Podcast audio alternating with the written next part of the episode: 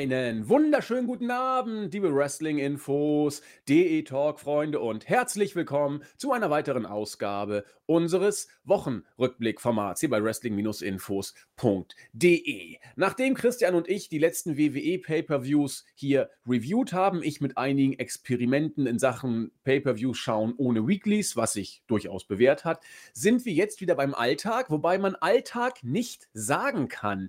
Denn WWE hat einmal mehr ein Draft durchgeführt. Ob das jetzt etwas ganz groß Innovatives ist, ob es eigentlich nur Staub der irgendwie nicht mehr in die Gänge kommt, nur aufgewirbelt ist. Ob es irgendwas dazwischen ist, weiß ich nicht. Ähm, man hat so das Gefühl, immer wenn WWE nicht viel einfällt, machen sie mal einen Draft. Über die Nachhaltigkeit dieses Drafts kann man immer streiten. Das wollen wir hier natürlich heute auch machen. Jedenfalls aber wollen wir drüber sprechen und das mache ich wie immer, wenn es um WWE geht, mit der, ja, man kann schon fast sagen, besseren WWE-Hälfte, mit dem Christian, unserem Chris aus Wien. Hallo Chris. Ja, wunderschönen guten Tag. Ähm, ich freue mich, wieder mal dabei zu sein mit dir, um ein bisschen über ja, WWE zu schnacken. Ist ja ein bisschen was passiert und ja, mal sehen, was wir am Ende äh, unter dem Strich legen können bei diesem Draft. Muss ich schmunzeln, wenn du Schnacken sagst. Das ist ja so ein Hamburger Spruch eigentlich. Jetzt habe ich die Wiener schon damit angesteckt. Ah, wunderbar. Ja, Christian, der Draft ist jetzt über die Bühne gegangen. Es ging los am Freitag bei SmackDown mit einer, ja, man kann schon sagen, pickepacke vollen Show. Da ging es nicht nur um den Draft, sondern auch die eine oder andere ähm, ja, Randnotiz mehr als eine Randnotiz äh, ist vielleicht erwähnenswert. Xavier Woods ist wieder da, New Day sind wieder Tag Team Champions, dafür ist Big E irgendwie weg. Äh, Lars Sullivan, keiner wusste, ob es den überhaupt noch gibt, ist wieder da. Heute ohne äh, gleichgeschlechtlichen Pornos oder ohne irgendwelche homophoben Sprüche, die er ja schon mal gemacht hat. Er ist einfach wieder da und man hat das Gefühl, er war eigentlich nie weg. Er macht das, was er immer macht. Er zerstört irgendwelche Mitkader. Über diese Sachen kann man auch sich gerne mal unterhalten. Bei Raw wurde dann fröhlich weiter gedraftet und wir werden uns gleich mal die einzelnen Picks angucken und mal schauen, inwiefern das irgendwelche ja, richtungsweisenden Infos für die Zukunft geben kann oder auch nicht. Einige interessante Picks sind wieder dabei, einige, wo man sagt, meine Güte, was hat man sich dabei bloß gedacht? Wir wollen drüber sprechen. Deswegen vorab, Christian, wie haben dir denn diese beiden Draft-Shows gefallen? Ich würde sagen, SmackDown relativ kurzweilig und Raw fand ich irgendwie dann doch relativ zäh. Kann man das so zusammenfassen oder ist da mehr oder weniger so noch drin gewesen? Ja, das kann man schon so zusammenfassen. Ich habe ähm, beide Shows gesehen. Raw habe ich komplett gesehen. SmackDown lief so im Hintergrund ein bisschen aus Interesse halber. Ähm, ja, das, was mich ein bisschen stört, ich meine, es ergibt natürlich Sinn wegen der Zeit, aber es ist ein bisschen ja, blöd, dass Raw immer drei Picks bekommt und SmackDown zwei ähm, klingt bzw. wirkt sehr, ja, ungerecht, aber ja, so möge es sein. Ähm, was halt schwierig ist, früher, also ganz früher noch, wo, keine Ahnung, Paul Heyman GM war und vielleicht Ric Flair, ähm, weiß nicht, die Drafts waren damals schon etwas, ja, besser, keine Ahnung, ich habe sie damals etwas äh, interessanter in Erinnerung gehabt. Auch irgendwie, wie die Superstars backstage herumgesessen sind und, keine Ahnung, mit den Shirts und sich dann ja, aufgeregt haben, dass sie dann zu anderen Show müssen, keine Ahnung, Triple H zu SmackDown oder umgekehrt, was auch immer. Ähm, und dann die Superstar Shakeups, die das quasi ersetzt haben, haben das für mich dann spätestens da kaputt gemacht, beziehungsweise einfach äh, auch die Tatsache, dass es ja diese, äh, diese Brand Split ja so auch nicht mehr gibt, kann man ja so sagen. Also ähm, jetzt, wo ich Raw verfolgt habe, vor zwei Wochen waren Sheamus und, äh, Sheamus sage ich, Cesaro und Nakamura bei Raw, beziehungsweise Kevin Owens war ja auf beiden Shows immer sehr oft mit der Kevin Owens Show unterwegs. Ähm, Mandy Rose wurde vor zwei Wochen zu Raw gedraftet und äh, ja, ist jetzt bei Raw geblieben, aber auch AJ Styles wurde ja vor nicht allzu langer Zeit zu SmackDown, jetzt wieder zurück zu Raw. Ähm, man hat sich da ein bisschen, glaube ich, selbst ins Bein geschossen. Grundsätzlich, ja, man merkt, man hat es, glaube ich, verpasst, weil die Draft-Shows waren ja eigentlich immer dafür bekannt, ziemliche äh, Rating-Booster zu sein. Aber sie haben das meiner Meinung nach ja auch nicht so wirklich beworben. Also es waren ja selten Interviews dabei, wo Leute sich vielleicht gefragt haben, ja, keine Ahnung, Raw oder SmackDown und dies und das. Es war halt mal einfach eine Werbung dabei, wo man sagt, ja, wir werden ein bisschen draften und das war's.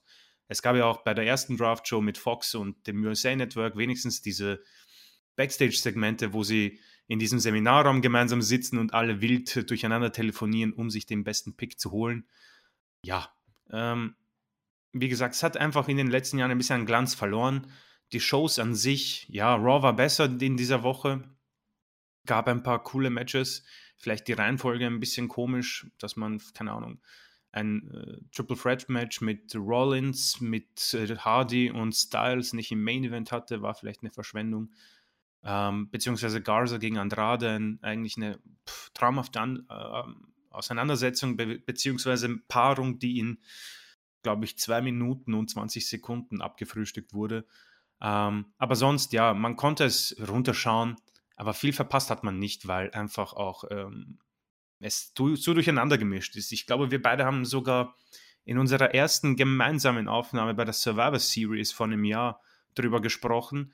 Das war dann ähnlich auch, dass der Draft war und wir uns sehr schwer getan haben, äh, uns zu erinnern, wer denn jetzt eigentlich im Raw-Team ist oder im SmackDown-Team, weil das einfach alles schon so vermischt ist. Und das ist jetzt im Moment auch bei mir noch immer der Fall. Es ist einfach so ein äh, Gemisch, beziehungsweise auch mit den äh, Women's Tag Team Champions, ja, äh, Shayna und Naya in diesem Fall, beziehungsweise Bailey und Sasha Banks, die waren für mich einfach so präsent auf allen drei, drei, allen drei Brands und ja, deswegen, der Glanz ist verloren, bei mir zumindest, aber zumindest bei Raw muss ich sagen, war es mal eine bessere Show, war jetzt nicht großartig, aber ich glaube, auf die Einzelheiten gehen wir jetzt gemeinsam ein.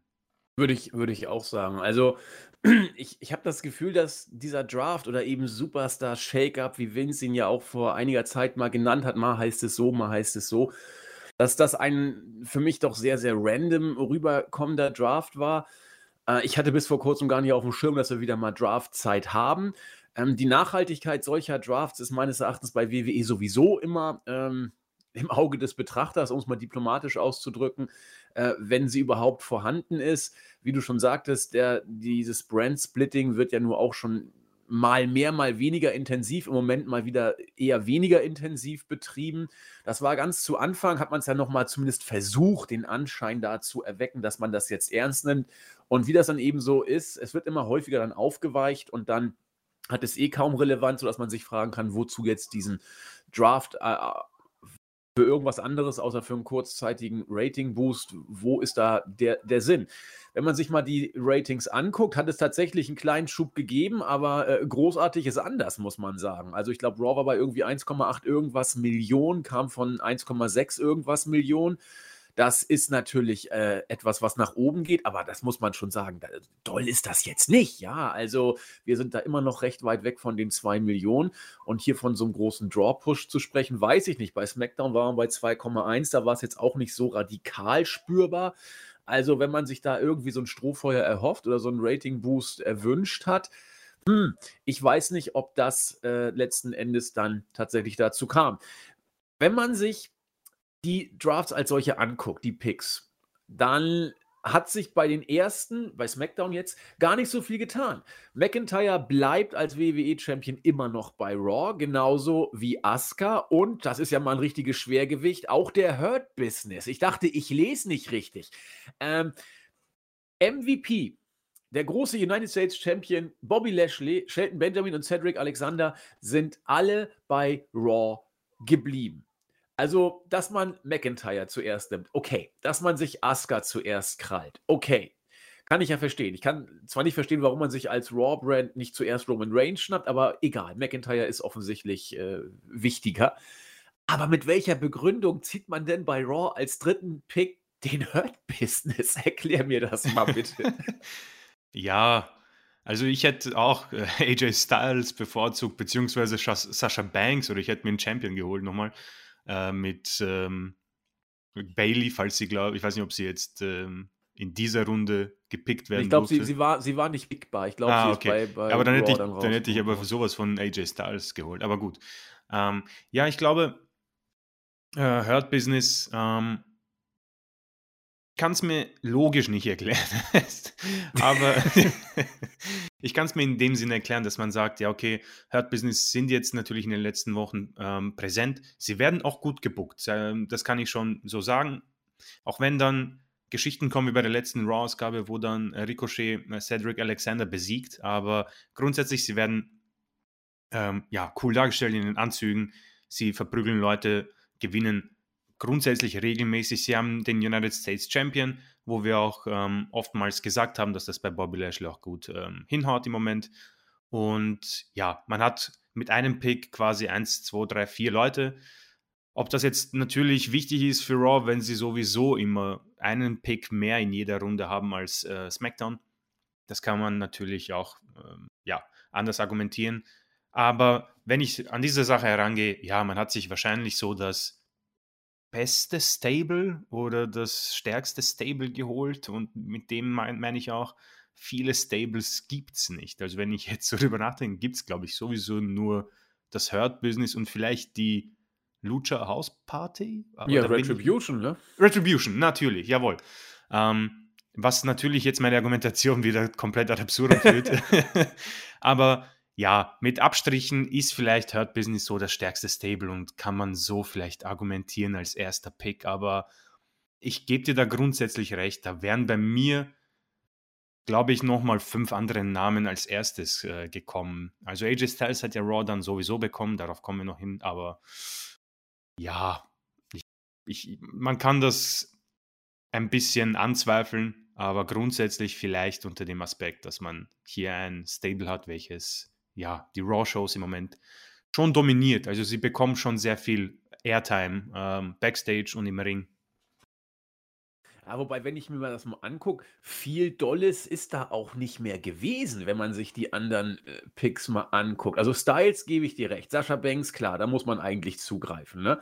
Aber dann wird schon dunkel. Also Nia Jax, Shayna Baszler, also ob die jetzt Tag Team Champions sind oder in, in, in Hamburg kippt ein Wassereimer um sozusagen. Ja, ähm, gut, Rey Mysterio, keine genau, Ahnung. Genau, die, die hatte ich noch aufstellen. Mysterio und Dominic hätte ich deutlich früher gepickt, natürlich. Also wohl auch eher als das Hurt-Business, weil die ja doch relativ heiß im Moment äh, sind. Ähm, aber ja, oh gut, Angel Gaza und Otis, okay, das sind jetzt auch nicht so die geilen, aber äh, New Day auch erst als Zehnter von Draft äh, von, von Raw gepickt. Also Egal. Was das Hurt-Business angeht, gebe ich dir grundsätzlich recht. Ich finde, sie haben ein, zwei äh, dusselige Booking-Aktionen gehabt, aber im Großen und Ganzen, das klang ja auch bei den letzten Pay-Per-Views immer schon an, äh, sind wir mit dem Hurt-Business als solches echt zufrieden. Denn du hast mit MVP jemanden, der am Mic super ist, ab und zu hüpft er nochmal im Ring rum. Bobby Lashley, der ein äh, der endlich mal einen Titel hat und dem Stable damit auch wirklich gut tut und Shelton Benjamin und Cedric Alexander, die so ein bisschen mit dabei sind und äh, Storytelling-mäßig dann auch gut reinpassen. Also ich finde dieses Stable tatsächlich gut und sie hilft vor allen Dingen jed oder es hilft vor allen Dingen jedem Worker, der da in diesem Stable ist. Also, wenn es mit den Workern alleine nicht funktioniert, muss man eben gucken, ob sie durch Stable an Profil gewinnen und das tun sie hier. Und das haben wir schon sehr häufig gehabt, dass das nicht so war. Und deswegen bin ich da vollkommen bei dir. Hurt Business äh, muss man, wenn man bei WWE derzeit was Positives nennen möchte, gehört das Hurt Business für mich tatsächlich dazu. Sie machen auch bei dem Pay-Per-View Spaß. Also, das Stable funktioniert, würde ich genauso sehen ja, wie du. Ja, vor allem, es ist, glaube ich, auch eine Lebensversicherung für Leute wie ähm, Shelton Benjamin, Cedric Alexander und auch irgendwo Ricochet, weil ich glaube, ja. ohne dem Hurt Business sind das die ersten Kandidaten bei der nächsten Entlassungswelle. So blöd es klingt bei Ricochet, aber ähm, wir haben schon drüber geredet, der Mann ist leider unten durch. Äh, das wird auch ja. schwerlich was noch, sehe ich genauso. Was auch, glaube ich, nachvollziehbar ist, dass man Seth Rollins endlich äh, weg äh, von Raw packt. Da war er ja schon seit gefühlt 100.000 Jahren. Äh, ob ihm das mit seinem Gimmick was bringt oder nicht, weiß ich nicht, aber es gibt ihm zumindest mal äh, neues Klima, insbesondere weil er ja auch Roman Reigns da irgendwie hat. Ob das noch irgendwas bringt, weiß ich nicht. Aber ich finde es irgendwie nachvollziehbar, dass man äh, Seth Rollins von SmackDown, äh, von Raw wegpackt und ihn zu SmackDown hinpackt und dass man Reigns bei SmackDown lässt, kann ich nur ehrlich gesagt auch verstehen, wenn man SmackDown als die neue äh, ja, A-Show sieht dann musst du auch Reigns da hinpacken. Und Reigns ist ja momentan so strahlend, wie er vielleicht noch nie war. Äh, kann man alles so machen, oder? Ja, ich gebe dir recht, als Raw hätte ich mir Roman Reigns sicher geholt, aber ich denke, da müssen wir natürlich auf die jene Perspektive von Fox schauen, dass die hier nicht zu viel einbüßen und ja, grundsätzlich geht der erste Pool in Ordnung, ja. Hurt Business wenn man da AJ Styles mit Hurt Business tauscht, ist es vielleicht besser, aber grundsätzlich habe ich dagegen nichts einzusetzen. Asuka auch, das freut mich, dass man da nicht drauf vergisst. Ähm, bei Seth Rollins gebe ich dir auch recht. Ich glaube, dieser Tapetenwechsel könnte ihm gut tun, aber dann hat man ja Murphy, Ray, ähm, Dominic, Alia, was auch immer, wer noch dabei ist, auch zu SmackDown gepackt. Das heißt, man hat einfach alle Storylines, die es jetzt so gibt, einfach zur nächsten Show äh, gepackt und mir tut es auch leid für denjenigen, der SmackDown schreibt. Ähm, darauf habe ich mich wirklich äh, nie wirklich gefreut, wenn die Musik von diesen Leuten ertönt ist, weil du einfach nicht mehr diese Storyline sehen kannst. Die geht viel zu lang und niemand weiß genau, worüber die sich jetzt uneinig sind. Ich meine, natürlich, äh, Ray hat sein Auge verloren durch äh, Seth, aber warum und welches Ziel beide Parteien haben, weiß man nicht. Bin gespannt, ob das mit Murphy und Alia Mysterio weitergeht. Das war halbwegs mal was Neues, auch wenn es extrem unangenehm zum Anschauen war. Ähm, ja, deswegen, ich hätte mir natürlich ein bisschen gehofft, dass vielleicht der Messiah irgendwie das Gimmick eingestampft wird und er als, keine Ahnung, Architect oder Beast, Beast Slayer, was auch immer zu SmackDown geht und einfach von neu anfängt, keine Ahnung. Ähm, dieser Seth ist meiner Meinung nach nicht gut, passt ihm nicht und wird, und man vergisst ein bisschen, äh, ich zumindest, dass Seth eigentlich ein wirklich guter Worker ist und er gute Matches auf die Beine stellen kann. Das hat man ziemlich, äh, ja, man hat das wirklich vergessen. Und erst bei diesem Triple Threat Match bei Raw ist mir das erst wieder eingefallen, dass der Mann eigentlich eine Zeit lang Raw getragen hat als Intercontinental Champion. Und ja, grundsätzlich bin ich gespannt, ob man vielleicht dann die Storyline endlich beendet. Ich glaube persönlich nicht, weil es wurde schon angedeutet, dass ähm, Rollins, keine Ahnung, schon darauf eingegangen ist, dass die Mysterious bei SmackDown sind. Und ja, das wird wohl eine Zeit lang weitergehen. Warum wo, und wofür, worum es geht, weiß niemand, aber ja, grundsätzlich die erste Poolreihe geht so in Ordnung. Ich äh, denke eigentlich schon gefühlt über diese Mysterio-Rollins-Fehde hinaus und guck, was als nächstes kommt. Das wird uns noch ein paar Wochen beschäftigen, da bin ich relativ sicher, aber irgendwann ist auch das ausgelutscht. Und da, da bin ich mal gespannt, was man mit ihm dann anstellt. Ich weiß auch nicht, ob man da irgendwie mit Reigns was macht, ihn als Schoßhündchen oder was weiß ich, keine Ahnung. Wir lassen uns da mal überraschen. Ja, kaum bekommt Roman Reigns bei SmackDown den guten Paul Heyman an die Reihe, flüchtet Styles und wechselt wieder zu Raw. Das äh, ist ja auch, äh, ich meine, wenn man sich so recht erinnert, war doch äh, Heyman einer der Gründe, warum Styles äh, Reis ausgenommen hat von, von Raw. Oder habe ich jetzt irgendwie gerade vertan? Ich meine, die beiden konnten doch gar nicht miteinander, oder? Ja, diese Gerüchte gab es, aber was ich jetzt gelesen habe im Observer, anscheinend passt Raw besser zu den Spielzeiten von AJ Styles Sohn, also dass er quasi dann öfters zu seinen Spielen gehen kann. Ah. Ähm, ja, das ist anscheinend der Hauptgrund, weil Styles hat wohl diese speziellen Verträge, wo er sich aussuchen kann, wann und wo er auftritt und wie oft, weil der will ja, wie Brian, äh, wohl in nicht allzu ferner Zeit ähm, ja, die Ringstiefel an den Nagel hängen und ich denke, deswegen kam dieser Wechsel. Aber auch diese Gerüchte um Paul Heyman sind mir auch bekannt. In welchem, in welcher Art und Weise auch immer, was genau vorgefallen ist, da tappe ich im Dunkeln. Nee, nee, also die Gerüchte gibt es in der Tat, aber was genau wissen wir auch nicht. Aber es ist eben nicht überraschend, wenn Paul Heyman jetzt, äh, der früher bei Raw ja, sag ich mal, äh, verantwortlich zeichnete, zum großen Teil zumindest, bevor Vince dann eben Daumen hoch oder Daumen runter machte, dass äh, zu dieser Zeit Styles rübermachte zu SmackDown und jetzt taucht Heyman an der Seite von Reigns bei SmackDown wieder auf, dass äh, Styles dann sagt, besten Dank, dann gehe ich doch gleich mal wieder zu Raw. Und äh, ob das dann jetzt wirklich äh, den Spielen seines Sohnes geschuldet ist oder ganz andere Gründe hat, wir können nur spekulieren, wir können nur die Fakten benennen und der Rest, ja, mal gucken, wann da mehr an die Öffentlichkeit. Die Frage ist, ich bin jetzt nicht sicher, ist Brock Lesnar noch unter WWE-Vertrag? Weiß ich nicht. Ich glaube nicht. So war mein okay. letzter Stand. Weil grundsätzlich, Aber, weiß nicht, ob er dann bei Raw oder SmackDown aufkreuzen würde, dann wäre es für Heyman sowieso egal. Ich meine, ich weiß nicht, ob Heyman mitgepickt wurde. Das, keine Ahnung. Grundsätzlich war es ja dieses Jahr anders. Ich glaube, NXT-Superstars konnte man auch nicht mehr picken, wie das Jahr zuvor. Ja. Und die Kommentatoren wurden ja letztes Jahr, glaube ich, auch gedraftet. Warum auch immer. Deswegen, das war dieses Jahr, glaube ich, nicht möglich.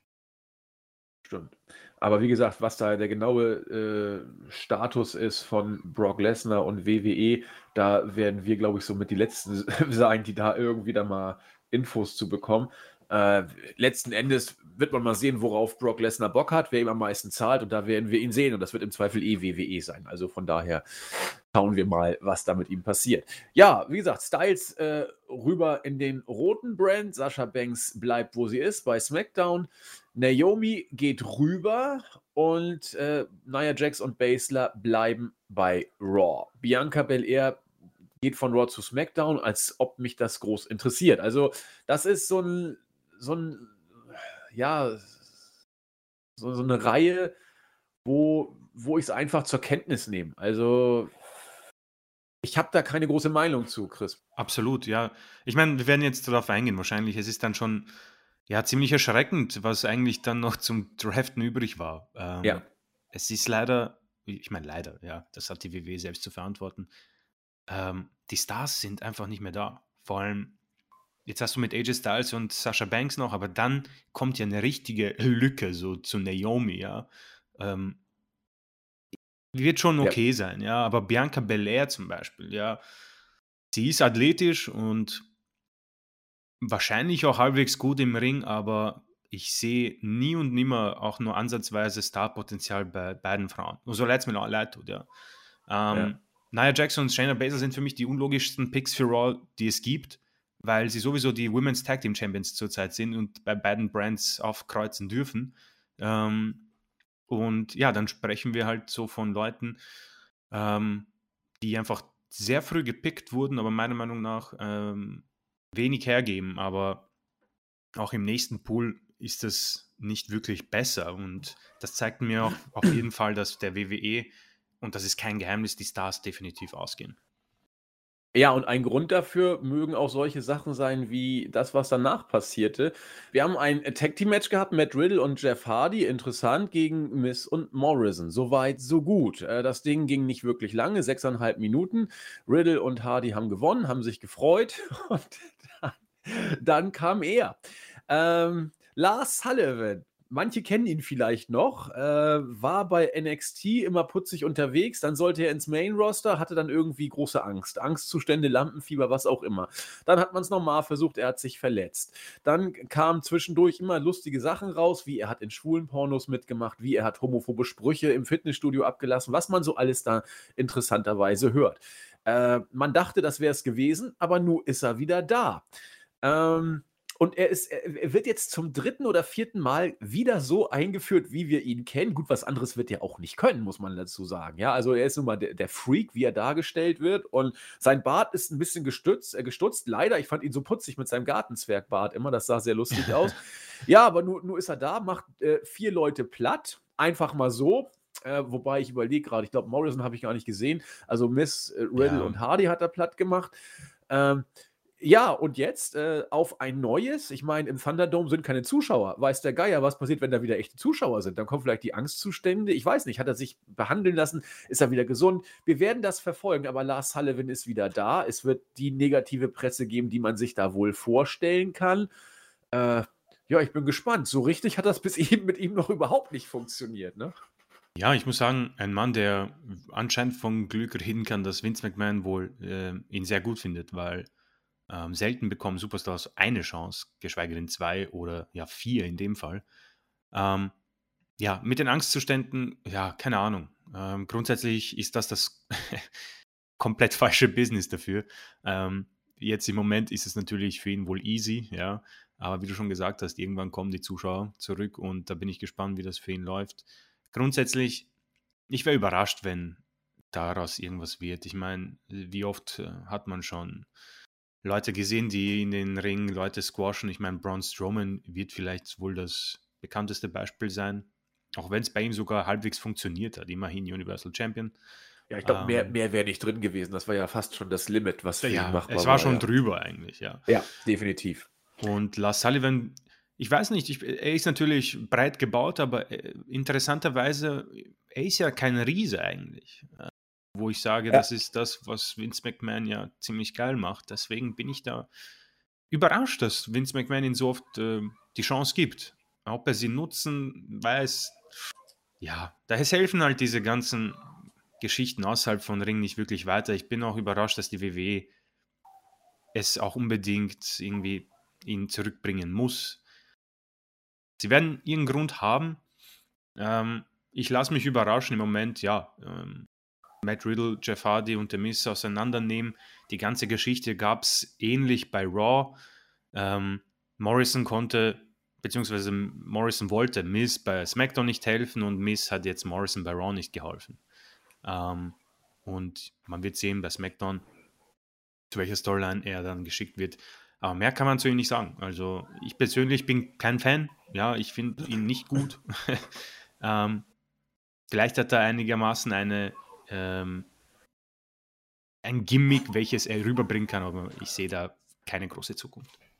Ja, ich bin mal gespannt. Also mal gucken, wie die äh, Fans mit ihm umgehen werden. Die äh, Smart Marks in Anführungszeichen werden sich eh äh, das Maul über ihn zerreißen. Ich meine, was du da so für, wie, wie heißt es eigentlich? GIFs oder GIFs? Das werde ich nie so richtig verstehen, wie man es ausspricht. Gibt es da ein Fachwort für? Oder? Also, ich kann nur sagen, bei Big Bang Theory wurde gesagt, irgendwie, das heißt dann irgendwie Graphic, also ein G und deswegen ist es für mich ein GIF. Ja. Gut, dann mache ich auch ein GIF. Also GIF gibt es ja ohne Ende von Sullivan oder irgendwelche Fotos oder Sachen zum ja. lustig machen und so weiter. Ist ja auch alles richtig. Also ähm, Klar, dafür hat er einfach zu sehr ausgeteilt in der Vergangenheit und äh, eine zu schillernde Vergangenheit in Anführungszeichen, was seine Fernsehkarriere angeht.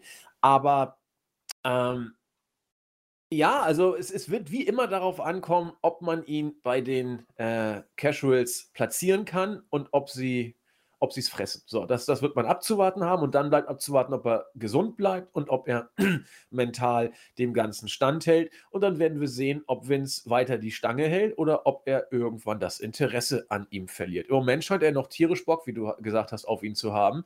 Denn äh, mit diesem Comeback war jetzt nicht mehr zwingend zu rechnen. Genau, das äh, sehe ich genau wie du. Ähm, im nächsten Block war dann der Rest vom Schützenfest, hätte ich fast schon gesagt. Ricochet, äh, auch eigentlich immerhin der siebte von Raw noch, das muss ich Stimmt, mal vorstellen. Stimmt. Das ist ja eigentlich jetzt auch nicht so weit weg, aber äh, man kann sich fragen, warum. Gut, er ist wieder Gegenstand der Shows gewesen, aber äh, ja, viel mehr ist es dann tatsächlich nicht. Jay Uso, letztes Mal noch äh, Championship-Match gegen Roman Reigns und jetzt immerhin der fünfte Pick von SmackDown. Mandy Rose gibt es auch noch, hätte ich fast gesagt. Und dann erst Mysterio und Dominic. Die hätte ich fast etwas höher erwartet. Sie waren konstant bei jedem Pay-Per-View. Sie haben auch mal Matches gewonnen beim Pay-Per-View. Sie haben bei den Weeklies mehr oder weniger mal Akzente gesetzt. Sie haben eine tragende Storyline. Äh, das ist der Pick, der mich so ein bisschen überrascht und fast schon entsetzt bin ich, dass danach mit Morrison kommen, die ja nur irgendwie völlig weg vom Fenster zu sein scheinen. Also, ja, aber ansonsten, Christian, was willst du dazu sagen? Es, es ist, wie es ist, oder was kann man mehr dazu sagen? ja, ähm, die Mysterious erst beim dritten Pool ist natürlich überraschend. Der Rest, ja, Ricochet ist jetzt ja auf sich allein gestellt. Mustafa Ali ist jetzt mit Retribution ähm, unterwegs und Apollo Crews ist bei SmackDown. Ähm, bin gespannt, ob vielleicht ein, ein Comeback kommt, aber äh, ich glaube da nicht wirklich dran. Da ist so viel Damage angerichtet worden.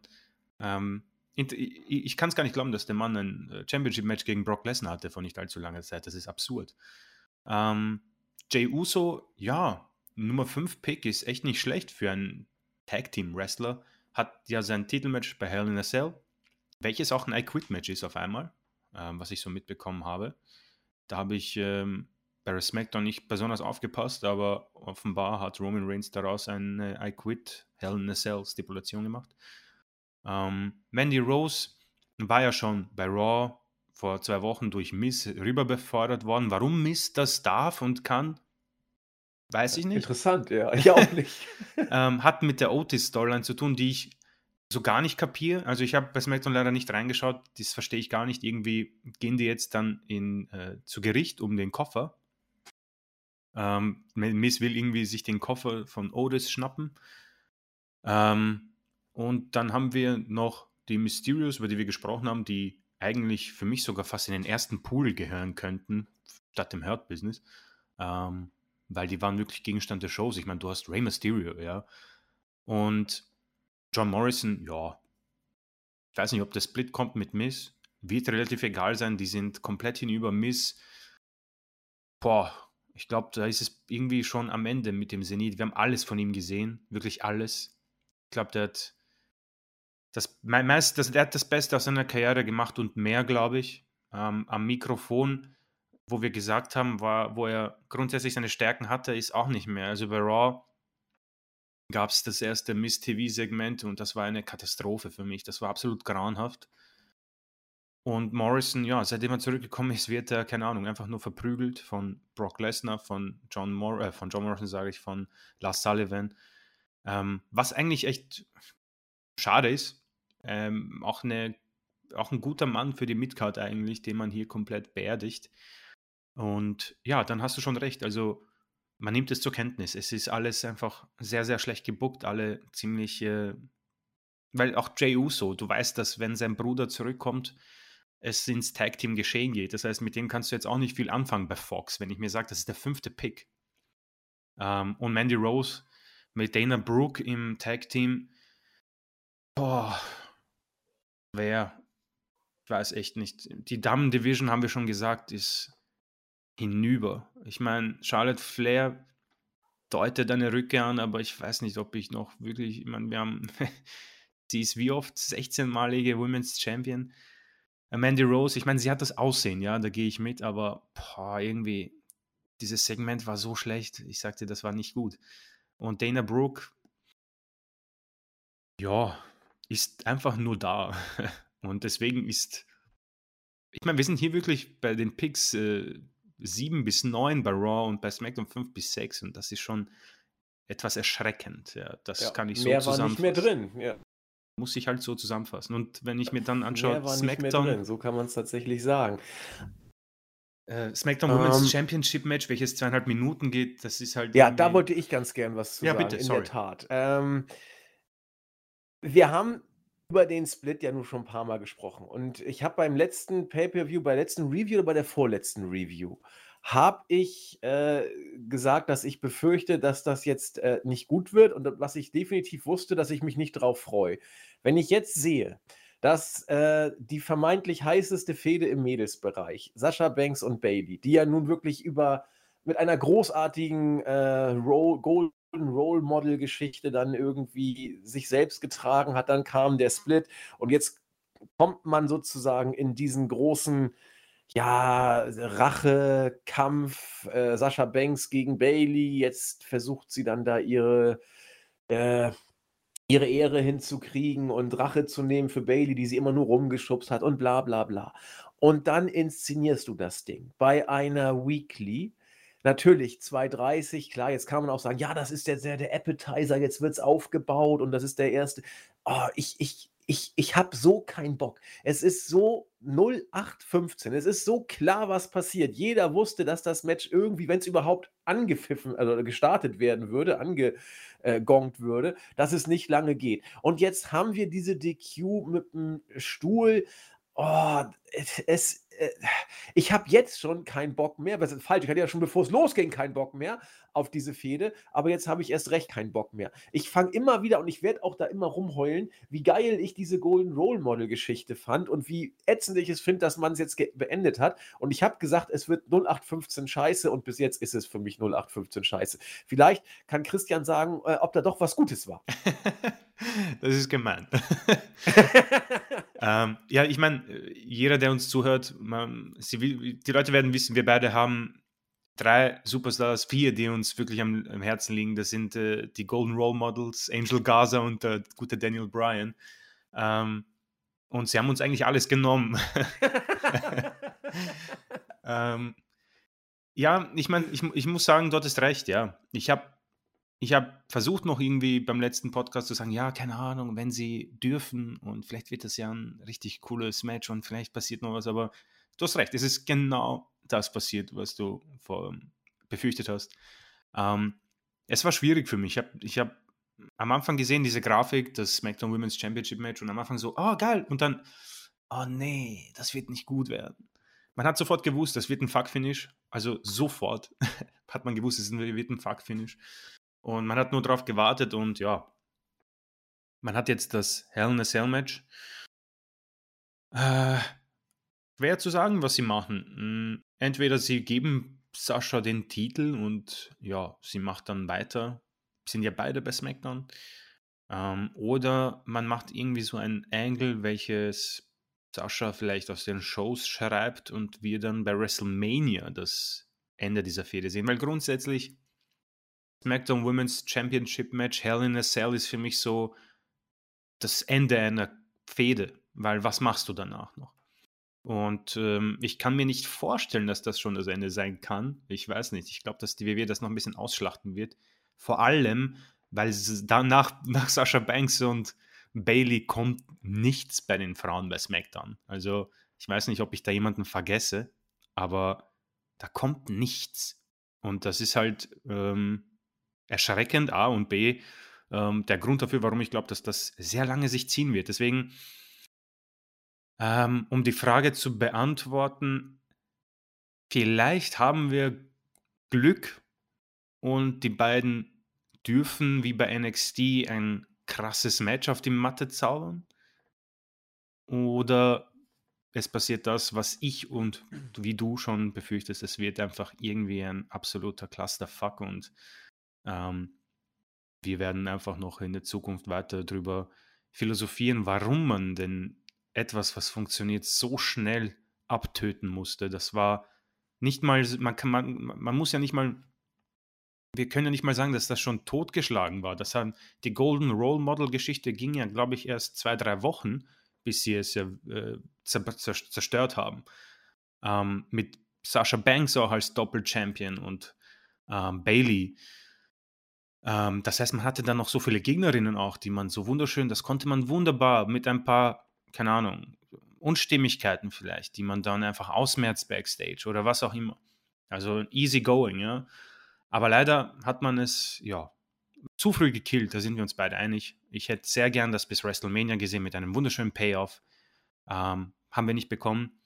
Und bis auf die kleine Hoffnung, diese Resthoffnung. Es ist eines von drei Hell in a Cell Matches, was mir leider dann die Hoffnung auch wieder nimmt, ähm, dass wir da was Gutes bekommen. Und am Ende kann es, also ich glaube, es wird ein Fuck-Finish auch beim Hell in a Cell Pay-Per-View geben, welches eine von den. Ja. 100 Pro, das geht auch, das geht auch noch weiter über genau. mindestens zwei, drei Monate. Klar. Und ich rede mich jetzt hier einfach viele, viel, viel Gelaber und keine. Es, äh, man, also ich bekomme nichts heraus, was wirklich diese Fehde besser macht, auch wenn es auf dem Papier eigentlich äh, nach einem wirklich großartigen Match klingt. Deswegen ähm, kann ich da nicht helfen. Okay, aber du hast es zumindest heldenhaft versucht. Ja. Es ist, es ist nicht viel zu wollen. Ähm, ja, auch ganz interessant. Äh, Xavier Woods ist wieder da, kommt zurück und holt mit Kofi dann mal schnell wieder die eigentlich abonnierte SmackDown Tag Team Championship mal wieder ab von Cesaro und Nakamura, von denen kaum noch einer wusste, dass sie überhaupt Champions sind.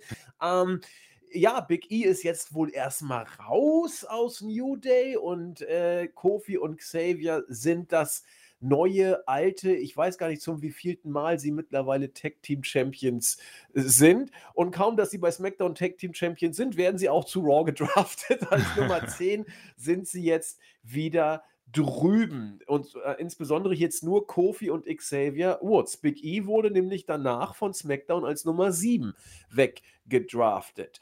Ähm, Otis, Mr. Money in the Bank als Achter zu SmackDown und Angel Gaza immerhin ausgewählt darf zu äh, darf zu, darf, äh, doch, darf bei Raw bleiben. So muss man es sagen. Und das waren auch die letzten und einzigen Picks. Das heißt, Angel Gaza als letzter von Raw behalten. Also hier hat sich auch bis auf New Day, die rübergehen zu Raw, auch nichts geändert, muss man sagen. Ne? Also Big E und äh, Otis bleiben beim blauen Brand und Dana und Angel bleiben auch. Naja, ich bin ja froh, dass Angel Gaza überhaupt gedraftet wurde. Ja. Äh, ist ja nicht jedem so ergangen. Äh, Grüße an Andrade.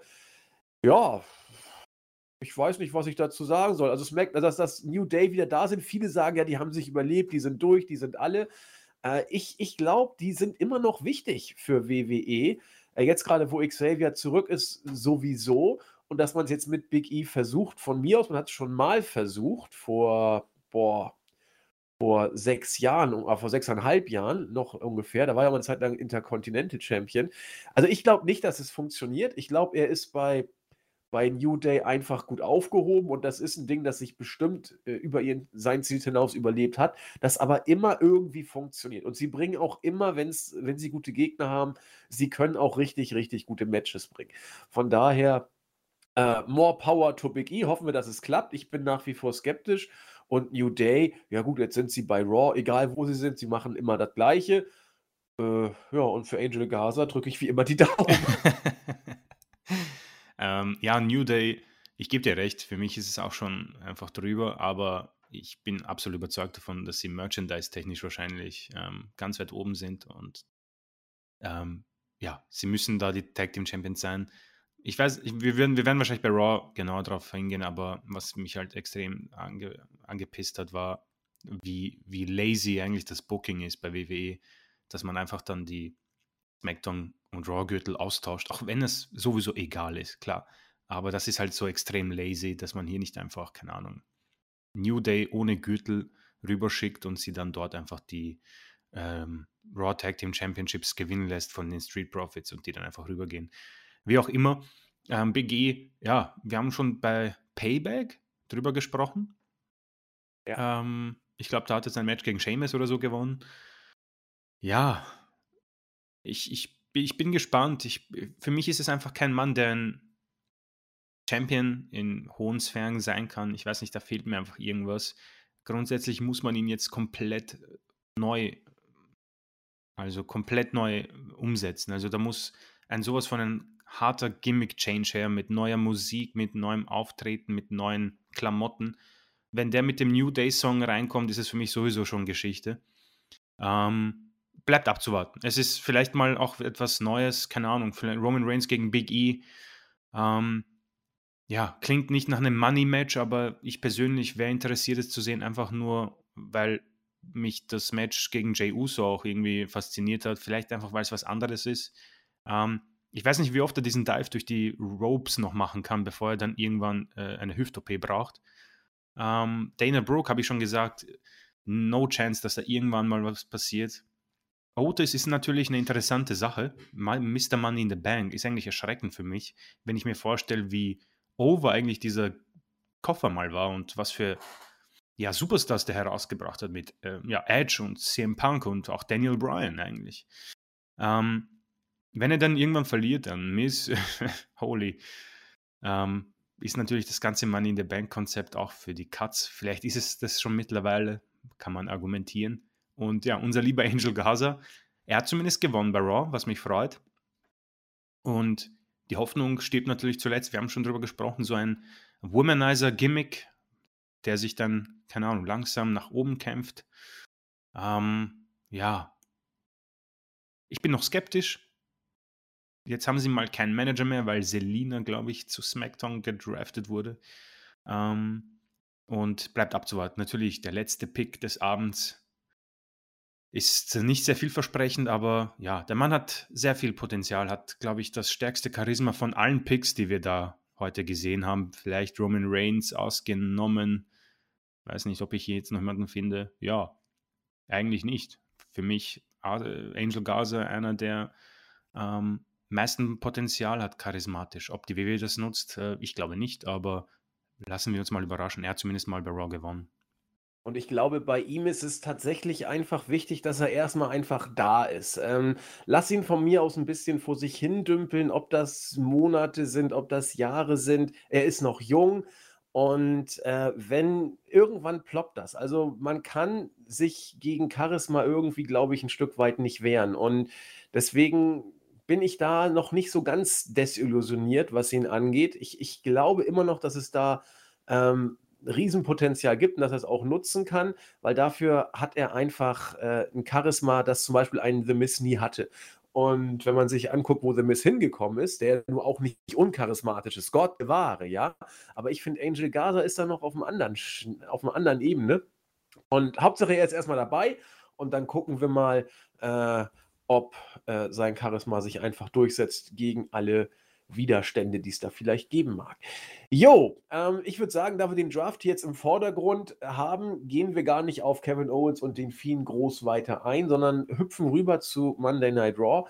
Und da ging es dann ja weiter. Man kann jetzt also nicht sagen, dass bei Raw sozusagen der Rest vom Schützenfest noch weggedraftet wurde. Es gab ja auch diverse äh, Stars, die man beim ersten Draft bei SmackDown gar nicht wegwählen konnte. Und die gab es dann jetzt eben am äh, Montag in der zweiten Draftrunde. Als erstes hat sich Raw den Fiend geholt, was ja ganz interessant war. Der hat ja lange Zeit bei SmackDown nur gewirkt und ist jetzt wieder bei Raw. Ich glaube sogar, er ist zurück bei Raw. Ich meine, das Firefly Funhouse, das ging doch zuallererst bei Raw los und dann hat man Bray Wyatt irgendwie zu SmackDown rübergepackt. Also da ist jetzt sozusagen Homecoming und äh, SmackDown sagt, wir behalten Bailey und schnappen uns die großen Tag Team Champions von Raw, die Street Profits. Hätte man das eigentlich machen müssen? Also hätte man auch sagen können von Seiten SmackDown, ach Gott, äh, wir lassen mal beide Tag Team Gürtel, äh, beide Tag Team Champions bei, bei Raw, denn Raw hat sich ja New Day gekrallt. Hätte man nicht auch sagen können, ach Gott, wir wollen die blöden Street Profits gar nicht, oder musste man die jetzt picken? Weil sonst hätte mhm. ich die doch ganz bis zum letzten aufgespart eigentlich. Nein, nein, nein. Also, so wie es die WW uns erklärt hat, war alles möglich. Also, okay. Ähm, und ich meine, wir kommen noch zum Segment, aber dann war Adam Pierce backstage und äh, hat sich verwirrt die beiden Champions angeschaut und gesagt, naja, was machen wir jetzt? Tauscht einfach die Gürtel. also, ja, äh, deswegen war hier alles möglich. Und ich bin auch, ich finde das total bescheuert von SmackDown, weil und dann nehme ich mir einfach Charlotte Flair, dann nehme ich mir, keine Ahnung, ähm, Daniel Bryan, dann nehme ich mir Jeff Hardy, Kevin Owens, verdammt. ja. Aber ja, ich persönlich bin froh, die Street Profits los zu sein von Raw. Ähm, das wird die äh, Nächte von Raw angenehmer machen. Ähm, und ja, natürlich, äh, ich muss sagen, etwas überraschend, Bray Wyatt als 1 und Orton als 2. Hätte ich komplett äh, verdreht gesehen, aber auch in Ordnung. Bailey freut mich als 1, klar. Und Charlotte Flair, die ich schon ein bisschen vergessen habe, die hätte ich nicht so auf dem Schirm und wird wohl dann demnächst wieder ihre Rückkehr feiern.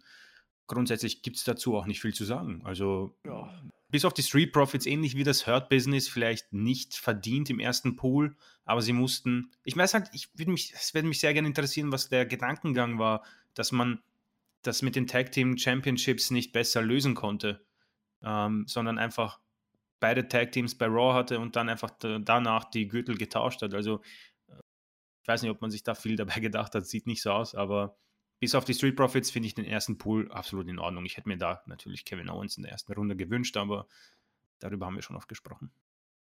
Ja. Also ich, ich kann genau wie du bis auf die Street Profits durchaus damit leben. Gut, bei Charlotte kann man sich überlegen, ob man die dann vielleicht austauscht, aber das ist letzten Endes Geschmackssache, ja. Also dann äh, Raw holt sich Braun Strowman zurück. SmackDown holt sich als dritten Pick Daniel Bryan. Was heißt, holt sich, er bleibt bei SmackDown. Auch interessant. Von Daniel Bryan haben wir Monate nichts mehr gesehen. Er will es dann wohl auch ein bisschen äh, outfaden lassen und hat ja auch bei SmackDown äh, großes Gewicht, was die Storylines und die Gestaltung der Shows angeht, nach allem, was man zumindest so hört. Äh, also konsequent, dass man ihn da lässt. Interessant finde ich, dass man ihn noch pickt. Also er, er, er gilt also immer noch als, als Worker. Und mal gucken, ob das irgendwie ein Fingerzeig ist für das, was kommt. Ansonsten buntes Durchwechseln. Matt Riddle geht rüber zu Raw, Kevin Owens wechselt rüber zu SmackDown und Jeff Hardy wechselt mit Matt Riddle rüber zu Raw. Äh, sind die jetzt eigentlich ein offizielles Tech-Team oder tigern die nur ab und zu mal durch die Gegend? Ich, die wirken doch fast schon wie ein offizielles Team, oder? Ähm, grundsätzlich, ich glaube, war das ein One-Time-Only. Also das war ah, okay. eine, eine Social-Media-Fehde, die ah, okay. kurz zu einem Tag-Team geführt hat. Ja, äh, was soll ich sagen? Das sind jetzt hier Namen, die, finde ich, ganz gut in den zweiten Block reingehören. Man kann sich darüber unterhalten, ob man Kevin Owens oder Brian vielleicht einen Block höher gepackt hat. Aber das sind Namen, wie soll ich sagen, die, die haben Qualität und die haben einen, zumindest einen gewissen Namen. Also Braun Strowman, der hat zwar keine Qualität, aber ist über Jahre, muss man ja auch sagen, wir haben es eben schon gesagt, von wegen Overachiever. Der hat ja nur aus, aus dem, was er mitbringt, das Maximale rausgeholt. Und deswegen hat er seinen Platz auf der Card. Äh, meines Erachtens jetzt auch nicht zu Unrecht. Ich, ich würde ihm unterstellen, dass er hart arbeitet und äh, diesen, dieses Image hat er wohl auch backstage. Von mir aus, warum nicht? Er ist, er ist kein Champion, er ist auch mit, mit dem, was er kann, limitiert, aber hat aus seinen ähm, Voraussetzungen das Bestmögliche gemacht, kann man ruhig auch mal sagen. Matt Riddle, ähm, ja, mal gucken, was mit ihm passiert, was da jenseits oder abseits des Ring passiert, was man mit ihm vorhat. Äh, von Raw als Fünfter gedraftet ist jetzt auch das Schlechteste nicht. Und ja, also für mich ein Pool, wo ich jetzt sage, ja, kann man, kann man eigentlich so machen. Oder habe ich was übersehen? Ja, nee, ich muss sagen, besser als bei SmackDown, der zweite Pool. Ähm, hat auf jeden Fall Qualität, du hast schon recht. Matt Riddle bin ich überrascht, so weit oben zu sehen. Ich dachte, dass der beim McMahon unten durch ist. Ähm, Daniel Bryan, ja, äh, wird interessant zu sein, ob der vielleicht einfach nur in der Backstage-Rolle bleibt oder ob er tatsächlich nochmal eine größere Rolle spielen wird. Als Nummer 3-Pick möchte man meinen, dass da wahrscheinlich mehr geplant ist. Ähm, ja, Owens, ähm, ein ja, weinendes Auge hätte ich natürlich gern bei Raw gesehen. Aber der geht rüber, rüber mit Alistair Black, glaube ich auch. Das heißt, die können sich dort weiter prügeln. Jeff Hardy, ja. Ähm, Bot Monkey wahrscheinlich demnächst in der Fehde mit Bobby Lashley um den US-Titel oder so, beziehungsweise ja. mit Elias. Hoppala, mit Elias. Dazu kommen wir aber noch. Ähm, sonst solider Block, also ich kann da nicht viel mehr dazu, zu, dazu sagen. Ähm, in, aber gute Namen für einen zweiten Block, das kann ich auch ja. unterstreichen. Denke denk ich nämlich auch. Beim dritten kann man da schon so ein bisschen sich Gedanken machen, finde ich. Da kann man sich fast über jeden Namen Gedanken machen. Erstmal Retribution, dass man die überhaupt draftet, finde ich, ist ein Witz. Also Tiba, äh, Slapjack, Mace, Mia Yim und Mustafa Ali als das Stable, das hier alles äh, aufmischen will. Als erstes gibt man diesem Stable Verträge, dann draftet man sie auch noch. Also ich weiß immer noch nicht, Retribution ist für mich immer noch der Witz der Woche, auch wenn jetzt Mustafa Ali sich da als äh, äh, neuer Anführer inszeniert hat, dass er da äh, dem Hurt-Business den Rücken zugewandt hat und jetzt mit Retribution rumtigert. Mal gucken, immer wenn ich die sehe, muss ich lachen. Ähm, ja, es tut mir leid. Lars Sullivan, wie gesagt, aus der Versenkung verschwunden, dann zweimal kurz aufgetaucht, alles weggewuselt. Du hast diese ähm, äh, Geschichte mit Miss und Morrison in diesem Zusammenhang angedeutet. Ja, nur ist er wieder da. Wir müssen mal gucken, wie es weitergeht. Und dann Keith Lee. Ja, ja. Was haben wir alles gehört? Vince McMahon will ihn bis zum Mond pushen. So viel will er inszenieren. Und Keith Lee wird das neue große Ding. Und Keith Lee hier, Keith Lee da. Uns war eigentlich schon klar, seit dem Auftritt bei, seinem ersten Auftritt bei der Weekly, wo er da irgendwie unter ferner Liefen da random weggeplättet wurde, ähm, oder zumindest äh, sein erstes Match nicht gewinnen konnte, sagen wir es mal so, ist Keith Lee für mich knallhart zwischen Baum und Borke. Das, das ist überhaupt nichts, geschweige, dass er jetzt zum Mond gepusht wird. Und wer von Raw nach Retribution gedraftet wird, der sollte sich, glaube ich, gar keine großen Ambitionen machen. Äh, King Corbin und Alexa Bliss sind irgendwie mehr oder weniger da. Alexa Bliss könnte man vielleicht auch höher ansiedeln, aber dafür war sie auch zu lange nicht. Na gut, sie ist doch in der in der Fiend-Storyline so ein Stimmt, kleines ja. bisschen mit drin, in der Tat. Ja, und King Corbin ist eben King Corbin. Also ich finde eben interessant hier, dass Keith Lee so weit hinten gedraftet wurde, dafür, dass man ihn angeblich bis zum Mond pushen will. Also für mich ist Keith Lee eigentlich schon fast wieder durch, oder? Er ist durch. Wir haben es angesprochen. Ähm, er hat bei Payback zwar Orten ja, gesquashed, aber dann ging, ich meine, es ging ja schon bis Payback alles schief und nach Payback auch. Ich glaube, ich habe das in den Kommentaren gelesen. Keine Ahnung, so 90% seiner Matches sind äh, Fuck-Finishes gewesen. Ähm, auch das Exhibition-Match mit Braun Strowman letzte Woche war ein äh, Double Countout oder was auch immer. Ähm, ist für mich die, leider tot. Ja, ein Mann, der, wir haben ja darüber gesprochen, auch vor einem Jahr, glaube ich schon, bei Survivor Series ähm, ja. Genau. Ähm, dass der ihre starkes Potenzial hat. Beim Rumble wurde auch ganz gut dargestellt und Doppel-Champion bei NXT und ab da ging es dann komplett schief. Ich meine, die kurze Zusammenfassung hat einen Titel einfach so abgegeben, äh, wo er gesagt hat, ich bin nett und gebe den anderen eine Chance, verliert dann seinen Titel, den zweiten, kommt zu Raw, ähm, hat einen Fuck-Finish, besiegt dann Orton, aber Orton holt sich das dann zurück, den Sieg, glaube ich. Dann wurde, hat Ron McIntyre einge, äh, in das Match sich eingemischt, in das nächste. Dann kam Braun Strowman und ja, jetzt ist er Nummer 8, was sich noch gut anhört, aber es ist der dritte Pool und hinter Matt Riddle, was mich etwas, ja, das sagt eigentlich alles aus. Ähm, für mich gibt es da keine Hoffnung mehr. Das wird die Fehde mit Braun Strowman geben. Und ich glaube, dass er diese sogar verlieren wird. Retribution. Puh. Da ging noch mehr schief als bei Keith glaube ich. ähm, also, das Einzige, was ich noch dazu sagen kann, Mia Yim hat wohl jetzt den Namen Reckoning. Ähm, und Mercedes Martinez ist, glaube ich, rausgeflogen. Äh, die war auch, glaube ich, Teil der Gruppe, aber ist zurück zu NXT geschickt worden.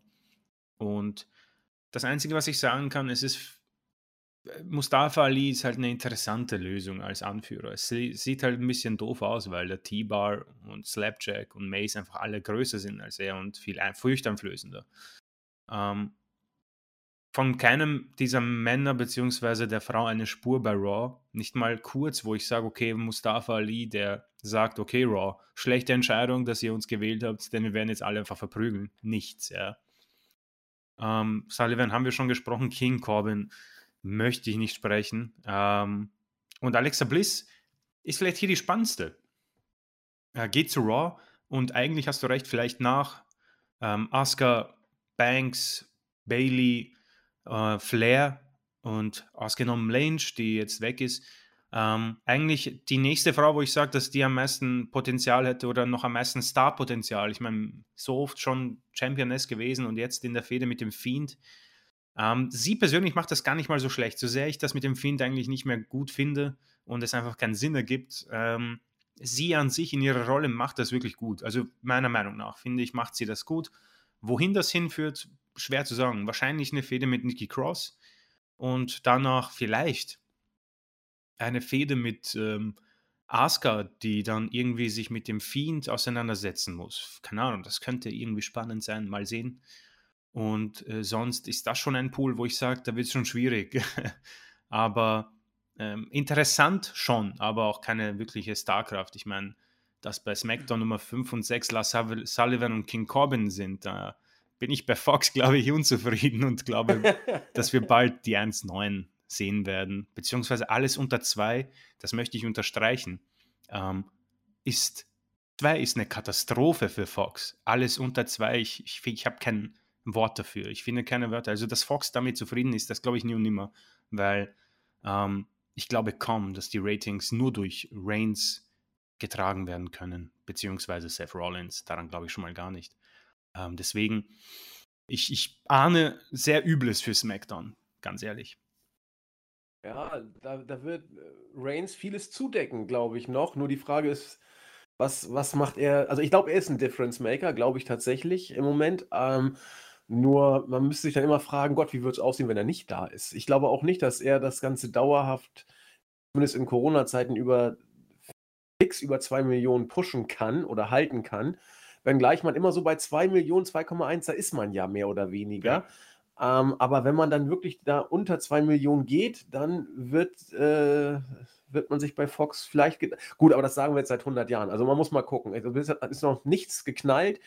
Ähm, aber die Ratings sind ja nun auch nicht wirklich äh, ja, positiv ja, denkend. Ich, ich, persönlich glaube, dass das USA Network vielleicht eher zufrieden ja. ist. Die sind meistens zufrieden, ja, auch wenn das eigentlich katastrophal ist, 1,6, sind wir uns ehrlich, oder 1,8. Aber USA Network ist irgendwie, glaube ich, so, ja, haben wir es im Programm, mein Gott. Aber Fox, ja, genau. ich glaube, dass, weil der Deal, glaube ich, ist noch immer der erste. Also gab es keine Verlängerung bisher. Ähm, das stimmt. Genau. Also das, das, würde mich schon sehr stark wundern, weil Fox, das ist, das ist ein Big Deal, das ist ein richtig großer Deal. Und zwei, glaube ich, war da nie abgemacht. Das glaube ich nicht. Also ähm, du hast schon recht, Roman Reigns ist das, was die zwei möglich macht. Aber auf Dauer kann er das nicht schaffen. Da müsste schon irgendwie John Cena kommen und sagen, ja, pass auf, ich bin jetzt mal da und keine Ahnung, möchte Titel Nummer 17. Aber ja, das ist eine andere Geschichte. Ja, das das wäre das wär 'ne Storyline, die für Furore sorgt, weil so berühmt ist John mittlerweile, glaube ich, auch, äh, beim Mainstream-Publikum, Dafür hat er schon ein paar bekannte Filme gemacht. Mal, mal schauen, wir werden das verfolgen. Ja, und jetzt bin ich aber fast doch geneigt zu sagen, jetzt sind wir beim Rest vom Schützenfest. Und ich habe eben mit Entsetzen gesehen, wie lang diese Liste des Rests vom Schützenfest eigentlich so ist. Also da kommt ja einiges. Also erstmal, Elias ist jetzt wieder da und wechselt zu Raw. Sami Zayn immerhin Intercontinental Champion äh, und ich, ich finde ich find ihn auch gut. Also ich fand ihn beim Leitermatch richtig, richtig gut, wo er sich den Titel geholt hat. Ich mag ihn auch mit diesem Gimmick, da sind Christian und ich jetzt nicht ganz immer einer Meinung, aber ich finde, es steht ihm und er verkauft es großartig. Äh, Lacey Evans. Äh, Nakamura in Cesaro. Ich dachte, die gibt es schon gar nicht mehr. Ich hatte sie sofort aufgelöst und in die Wüste geschickt, wegen äh, keine Ahnung, wir haben keine Ideen und machen nur belanglosen Mist mit denen. Seamus ist da, wechselt zu Raw. Ich gehe jetzt mal den Rest mal so durch, damit man das mal sich auf der Zunge zergehen lässt. Nikki Cross wechselt zu Raw und folgt damit Alexa Bliss. Richtig? Ich gucke mal Ja. kurz. Ja, genau. Folgt Alexa Bliss. Da werden wir noch ein bisschen was zu tun haben. Dolph Ziggler und Robert Root. Hä? Gibt's die noch? Äh, R-Truth als 24-7-Champion ist eh völlig egal, in welchem Brand der ist. Der taucht da auf, wo er lustig ist. Ähm, Apollo Crews, okay, eigentlich ziemlich weit unten, wenn man bedenkt, dass er zumindest mal Gegenstand der Shows teilweise war und auch bei Pay-Per-Views auftreten durfte. Dabba Kato kennen wir ja äh, aus Raw Underground. Man meint es jetzt offensichtlich ernst. Was, was dürfen wir von dem denn überhaupt erwarten, Chris? Ähm, ja, ich möchte alle Debba Cato-Fans nicht enttäuschen, aber ähm, vor zwei Wochen gab es ja die große Underground-Folge, beziehungsweise da war Kevin Owens mit seinem Schützling Debba Cato in der Kevin Owens Show und man hat das mit Grafiken und mit Statistiken und Debba Cato ist ungeschlagen. Und dann kam der Main Event im Underground gegen Braun Strowman und Debba Cato hat in einer Minute verloren. Also ähm, ich glaube, dass das äh, ich glaube, ich habe sogar das Gefühl, dass er weniger Chancen hat als Lars Sullivan. Ja. Äh, Nummer 15 bei Raw sagt so, sowieso schon einiges. Aber immerhin ist er dabei. Davon kann Andrade nichts sprechen, äh, nichts sagen. ähm, ja, äh, also ich kann dir sagen, daraus wird nichts. Fertig. Ja, ich, ich bin auch fast äh, der Auffassung, dass es äh, dem so sein dürfte. Ja, ansonsten äh, geht Ricochet mal nicht äh, zum Hurt Business. Er hat das äh, abwenden können. Und wir gehen weiter durch Schützenfest. Titus O'Neill geht zu Raw. Carmella zu SmackDown. Peyton Royce bei Raw. Äh, Alistair Black. Alistair Black. Ähm, guck mal an, wo der mittlerweile gelandet ist. Ganz unten auch fast angekommen, aber immerhin gedraftet. Äh, wechselt zu SmackDown und Akira Tozawa bleibt auch bei Raw. Und das war's. Also, da ist Alistair Black ja mal dem Worst-Case-Szenario gerade so von der Schippe gesprungen. Sonst wäre er fast auch nicht gedraftet worden. Und Tosawa, der wird sich freuen, dass er überhaupt eine Rolle spielt. Ich meine, das, also für ihn freue ich mich ja. Also ohne den 24-7-Gürtel wäre der ja weg, muss man dazu sagen. Ähm, ich finde, er macht das auch immer alles sehr putzig und der wird sich freuen. Aber Alistair Black, meine Güte, das war aber spitz auf Knopf, wa?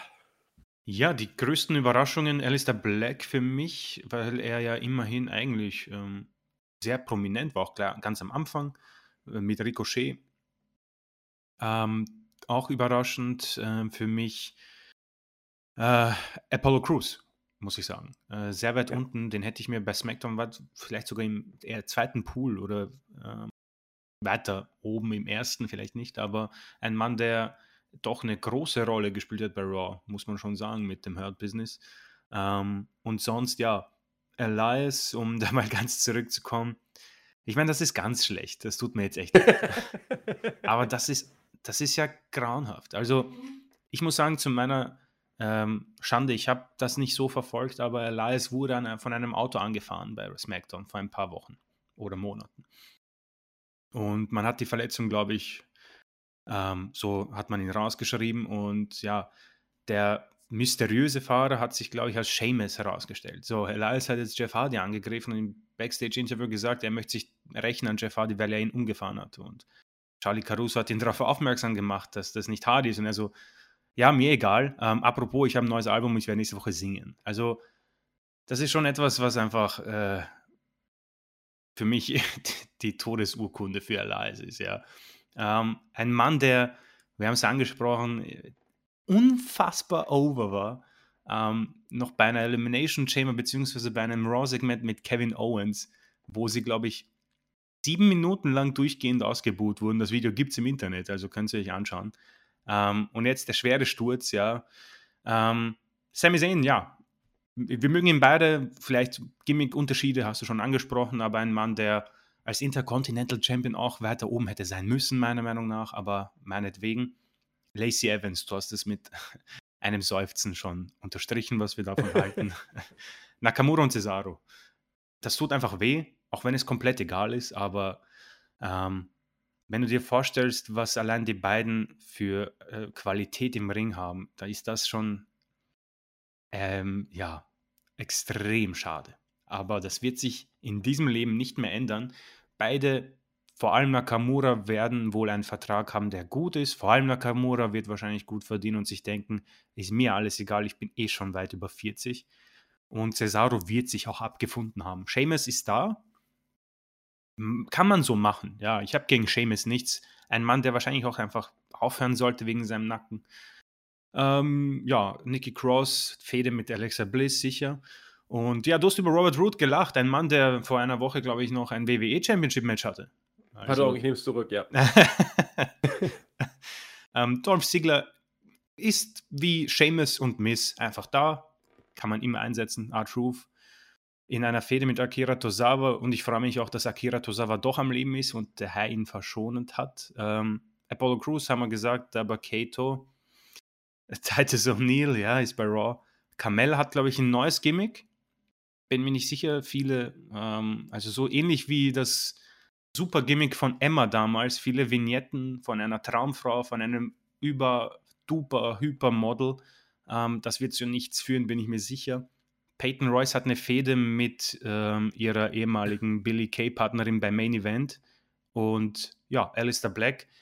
Ähm, das ist hart, muss ich sagen. Ich finde ihn ja persönlich gar nicht so schlecht. Diese Fehde mit Owens ist zwar ziemlich dämlich, weil er ihn vorwirft, dass er lieber ihn beschützen sollte als seine eigene Familie.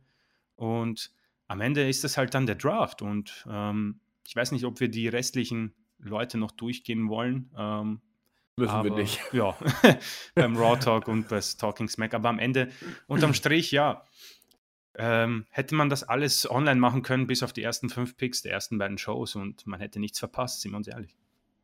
Ja. Sicher, Billy Kay ist dann ja auch im Main Roster nicht gedraftet worden. Das heißt, sie bleibt dann da erstmal außen vor. Ja, und Peyton Royce hat Glück gehabt äh, zumindest erstmal, aber das ist doch alles mehr oder weniger völlig egal. Also wenn Vince Bock hat, dann ändert er seine Meinung sowieso, da braucht er keinen Draft für, das ist, Klar, ist uns ja. ja. auch allen vollkommen, vollkommen bewusst. Ne? Deswegen, wir, wir philosophieren ja hier auch über eine abgekartete Sache und wer Vince kennt, der weiß, dass das sich in 0, nix wieder ändern kann. Von daher äh, immer den Ball flach halten, nichts wird so heiß gegessen, wie es gekocht wird. Ich kann noch mehr Phrasen dreschen, aber äh, muss jetzt ja nicht sein.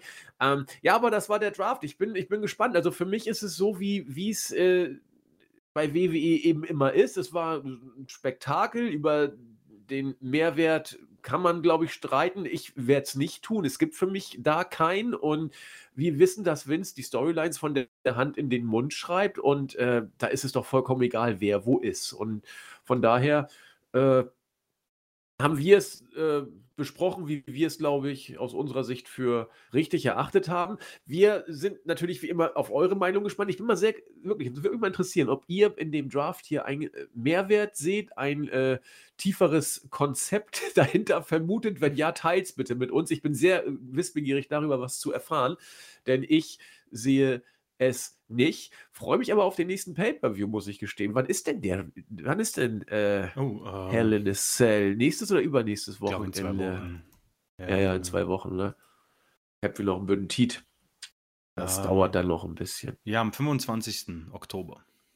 Ja, wunderbar. Da gucke ich mal gleich in meinen in mein, äh, virtuellen Terminkalender, ob ich an dem Tag vielleicht sogar frei habe am äh, 26., weil das wäre ja geil. Dann könnte ich das Ding gucken und dann können wir gleich die Review hinten ranballern.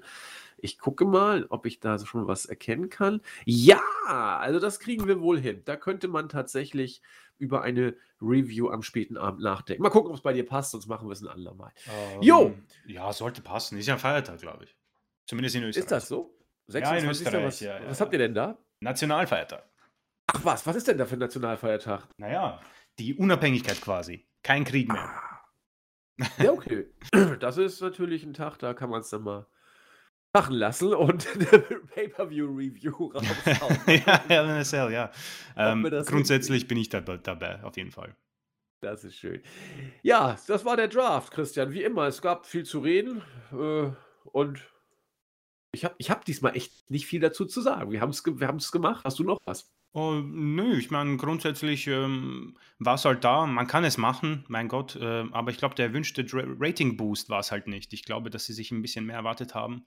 Aber grundsätzlich ähm, bleibt es abzuwarten, ob vielleicht dadurch ein bisschen Frische reinkommt. Aber befürchte, das wird so nicht der Fall sein. Aber auf Hell in a Cell freue ich mich schon irgendwie. Ahnung. Es sind interessante Matches auf der Karte. Das denke ich nämlich auch.